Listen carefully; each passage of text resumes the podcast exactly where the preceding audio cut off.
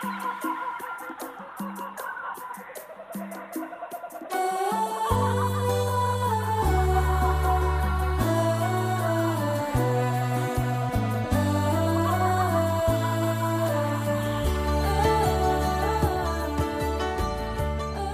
écoutez Parole d'espérance, une espérance vivante au cœur du 21e siècle. Bonjour chers amis, je suis très heureux de vous retrouver. Pour un chrétien, Jésus-Christ est la référence centrale de ses actions. Non seulement il est son sauveur et son Seigneur, mais il est aussi son modèle de vie. Sa vie sur terre représente donc un intérêt majeur pour celui qui fait de lui le support exclusif de sa foi. Alors que nous nous efforçons depuis quelques émissions d'établir un équilibre entre une vie chrétienne fidèle et une vie citoyenne fidèle, nous pensons que la vie de Jésus, telle que rapportée par les évangiles, peut nous permettre de construire justement cet équilibre. Dans peu de temps, nous aurons le premier tour de l'élection présidentielle 2022 en France. Au-delà de toutes les propositions politiques des différents candidats, incluons au niveau de notre épanouissement personnel une dimension religieuse dépassant le simple devoir civique. Conjuguer fidélité à Dieu et fidélité à l'État est un objectif important qu'un chrétien dans toutes circonstances ne pourrait passer outre. Tout d'abord, rappelons que le contexte politico-religieux dans lequel vécut Jésus fut extrêmement compliqué les Romains occupaient Jérusalem depuis 63 avant notre ère, et le type de Messie attendu par les Juifs était plus de l'ordre d'un souverain politique délivrant Israël de toute tyrannie païenne. Rien à voir donc avec ce que Jésus proposait. Permettez-moi de partager avec vous une citation d'une femme, auteure américaine du XIXe siècle, dans un livre magistral sur Jésus-Christ. Je lis Jésus vivait sous un gouvernement corrompu et tyrannique. On voyait partout des abus criants des extorsions, de l'intolérance, d'horribles cruautés. Cependant, le Sauveur ne tenta aucune réforme politique. Il n'attaqua pas les abus nationaux, il ne condamna pas les ennemis de sa nation, il ne s'ingérait pas dans les affaires de l'autorité et de l'administration du pouvoir en exercice. Celui qui est notre modèle se tint à l'écart des gouvernements terrestres, non qu'il fût indifférent aux maux des hommes, mais parce que le remède ne résidait pas uniquement dans des mesures humaines et externes. Pour réussir, il convenait d'atteindre les individus et de régénérer leur cœur. Est-ce à dire cependant que Jésus s'est désintéressé de la politique de son temps? Nullement. Soulignons qu'il n'y a aucune naïveté chez Jésus et que son observation sur la vie de la cité est pragmatique. Il apprécie par exemple la prudence du capitaine qui prépare une expédition militaire, Luc 14, versets 31 et 32. Il admire le centurion qui trouve dans l'ordre romain une justification de sa foi, Luc 7, versets 7 à 9. Il sait et le dit qu'Hérode Antipas est un renard, Luc 13, verset 32. Il ne nourrit aucune illusion sur les princes qui gouvernent. Ils ne sont souvent qu'exploiteurs pesants, cyniquement parés du titre de bienfaiteurs. Luc 22, verset 25. Je lis ce verset d'ailleurs avec vous. Nous lisons Les rois des nations les maîtrisent et ceux qui les dominent sont appelés bienfaiteurs. Hallucinant de réalisme. Si Jésus ne verse jamais dans la haine pour l'occupant, il est néanmoins de façon plus engagée un fervent patriote. Il souhaite intensément la paix à Jérusalem et l'aveuglement de celle-ci l'accable de tristesse. Matthieu 23, versets 37 à 39. Il veut la sauvegarde du lieu saint, c'est-à-dire le temple de Jérusalem, et souffre à la pensée de son avenir. Matthieu 24, versets 1 et 2. Il n'est donc pas un prophète de malheur insensible à ce qui l'entoure. Il réagit en juif qui aime les éléments et les signes de sa culture.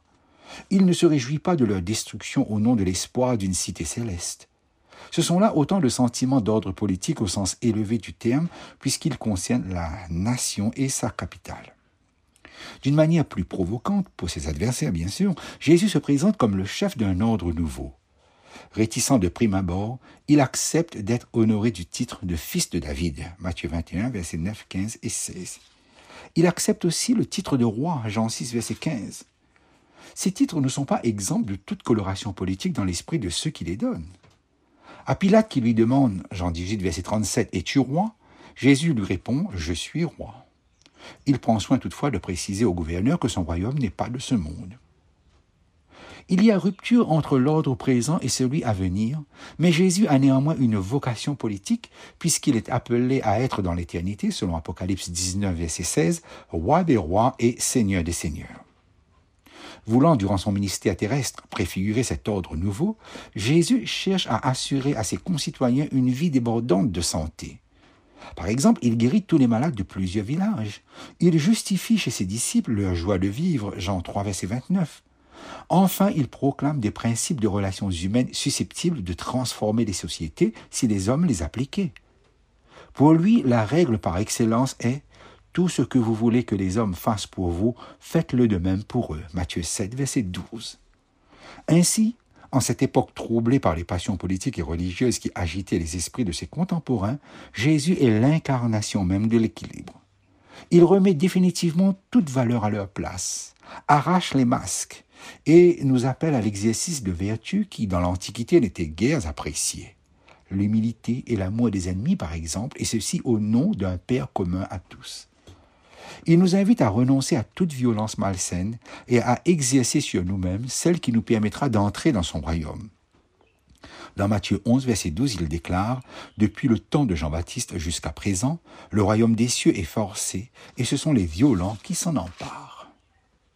La saine violence, chers amis, c'est sur soi qu'il faut l'exercer pour entrer dans le royaume de Dieu.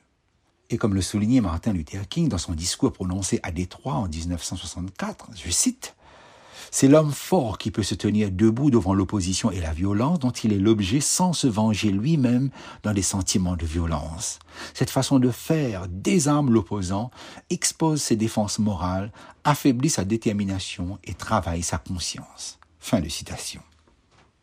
Jésus-Christ, exemple et source de cette force à travers l'histoire, a été et reste le moteur des vraies révolutions, de celles qui ne sont pas faites en vain. Dans le cadre de notre réflexion, toujours en rapport avec l'exemple et l'enseignement de Jésus, un autre point mérite d'être soulevé. Trois évangiles, Matthieu, Marc et Luc, racontent la scène où Jésus se voit poser la question qui sera à l'origine d'une célèbre réponse Rendez à César ce qui est à César et à Dieu ce qui est à Dieu. Souvent utilisée, cette parole du Christ doit être replacée pour une meilleure intelligence dans son contexte historique. Je lirai le texte de Luc dont la réflexion finale aide notre compréhension. Nous lisons, les principaux sacrificateurs et les scribes, les théologiens de la société juive, envoyaient des gens qui feignaient d'être justes pour lui tendre des pièges et saisir de lui quelques paroles afin de le livrer au magistrat et à l'autorité du gouverneur. Les gens lui firent cette question. Maître, nous savons que tu parles et enseignes droitement et que tu ne regardes pas à l'apparence, mais que tu enseignes la voie de Dieu selon la vérité nous est-il permis ou non de payer le tribut à César? Jésus, apercevant leur ruse, leur répondit Montrez-moi un denier. De qui porte-t-il l'effigie et l'inscription? De César, répondirent-ils. Alors il leur dit Rendez donc à César ce qui est à César et à Dieu ce qui est à Dieu. Et Luc de conclure Ils ne purent prendre en défaut cette parole en présence du peuple, mais saisis d'admiration pour sa réponse, ils gardèrent le silence. Luc 20, verset 26. Ceux qui ont été envoyés pour pousser Jésus à se compromettre sont des pharisiens, des nationalistes donc, et des hérodiens, c'est-à-dire des collaborateurs. S'il dit qu'il faut payer l'impôt, il sera désavoué par le peuple, agacé par les extorsions de Rome. Un Messie, et Judas le Galiléen avait commencé sa résistance en ne payant pas l'impôt. Un Messie, je disais donc, ne transige pas avec César. D'un autre côté, s'il dit de ne pas payer, on le dénoncera aux Romains. Jésus demande à étudier la question de plus près au vu d'une pièce de monnaie, bien sûr. Il s'agit, pensent les spécialistes, d'une pièce en argent très connue de Tibère, frappée à l'effigie de l'empereur, en dignité olympienne, couronnée de laurier, emblème de la majesté divine. L'inscription traduite est la suivante Tibère César Auguste, fils du dieu Auguste. Au revers, la pièce porte en latin les mots pontife maxime, c'est-à-dire souverain pontife, grand prêtre. La figure de ce côté est celle de la mère de l'empereur, Julie Augustine, assise sur le trône de l'Olympe. Elle a aux mains des branches d'olivier et représente la paix céleste. Cette monnaie était donc en même temps symbole d'autorité civile et religieuse. L'impôt en question ne pouvait être payé qu'avec cette pièce. Jésus n'en possède pas. Les pharisiens ne devaient pas en porter sur eux. Ils avaient obtenu de Rome l'autorisation d'avoir une monnaie locale sans l'effigie d'un homme qui s'attribue des pouvoirs divins, ce qui pour eux était un blasphème. Les Juifs, obligés dans cette scène de révéler publiquement qu'ils ont sur eux les deniers romains, sont déjà embarrassés. Mais ils pensent triompher. Jésus contre-attaque et semble dire, tiens, vous avez de l'argent romain, vous portez sur vous une pièce sacrilège. Cela n'est pas digne de vous. Rendez donc à César ce qui est à César. Les autorités romaines qui entendent sont rassurées, et Jésus, sans avoir pris parti, échappe au piège. Et s'il ajoute et à Dieu ce qui est à Dieu, c'est qu'il ne veut pas seulement triompher de ses adversaires, mais qu'il désire les mettre en face de leurs responsabilités spirituelles.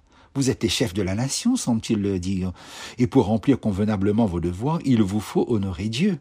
Ce denier à l'effigie de l'empereur est sa propriété. Si vous estimez qu'il est juste de le lui rendre sous forme d'impôt, faites-le. Et si vous voulez porter dignement l'image de votre Créateur, donnez-lui ce qui lui appartient, y compris vos personnes, en le servant loyalement.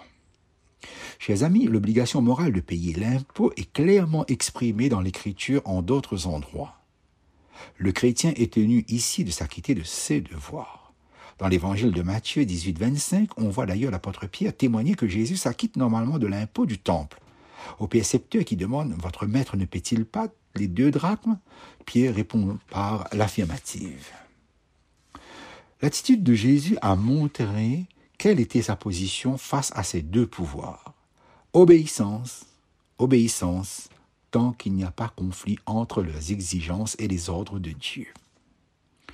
C'est ainsi que nous pensons, chers auditeurs, qu'il est possible d'être à la fois bon chrétien et bon citoyen sur un juste équilibre dont Jésus est l'exemple parfait. Je vous souhaite un bon week-end à vous tous et vous dis à samedi prochain.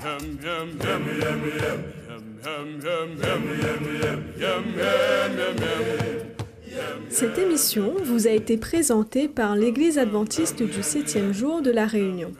Vous pouvez réécouter ce message sur notre site internet www.adventiste.re ou nous écrire à Parole d'Espérance, boîte postale 227 97 465 Saint-Denis, CEDEX.